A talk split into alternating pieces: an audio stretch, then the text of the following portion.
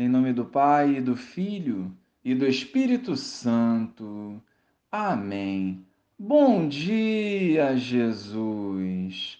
Queremos hoje ter um encontro pessoal contigo através da tua palavra, para renovar e fortalecer a nossa fé pela ação do Espírito Santo. Pois felizes são aqueles que guardam os seus mandamentos e o procuram de todo o coração. Amém. Naquele tempo, Jesus foi com seus discípulos para a região da Judéia. Permaneceu aí com eles e batizava. Também João estava batizando em Enom, perto de Salim, onde havia muita água. Aí chegavam as pessoas e eram batizadas. João ainda não tinha sido posto no cárcere. Alguns discípulos de João estavam discutindo com um judeu a respeito da purificação foram a João e disseram: Rabi, aquele que estava contigo além do Jordão, e do qual tu deste testemunho, agora está batizando, e todos vão a ele. João respondeu: Ninguém pode receber alguma coisa se não lhe for dada do céu. Vós mesmos sois testemunhas daquilo que eu disse. Eu não sou o Messias, mas fui enviado na frente dele. É o noivo que recebe a noiva mas o amigo que está presente e o escuta enche-se de alegria ao ouvir a voz do noivo.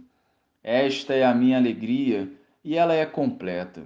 É necessário que ele cresça e eu diminua. Louvado seja o nosso Senhor Jesus Cristo, para sempre seja louvado. João é aquele que prepara o caminho para o Senhor, que é o noivo. A humildade e sabedoria de João Batista nos revela o que de fato importa em nosso serviço: que o Senhor cresça e nós diminuamos.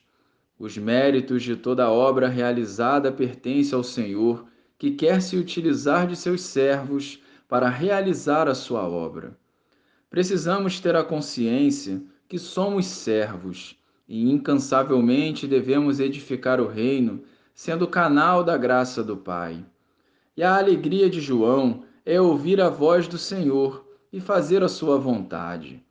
Quem serve esperando ou desejando recompensa, jamais sentirá essa alegria do serviço espontâneo feito por amor a Deus. Precisamos ser como João, livres da vaidade e dispostos a viver a alegria de renunciar a si para que o Senhor cresça. As rivalidades e discussões são frutos da imaturidade espiritual de quem deseja ser visto e reconhecido. O autêntico cristão age na simplicidade, fazendo o que está ao seu alcance, sem se deixar influenciar pelas vaidades mundanas.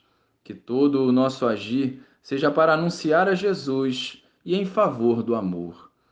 Glória ao Pai, ao Filho e ao Espírito Santo, como era no princípio, agora e sempre. Amém.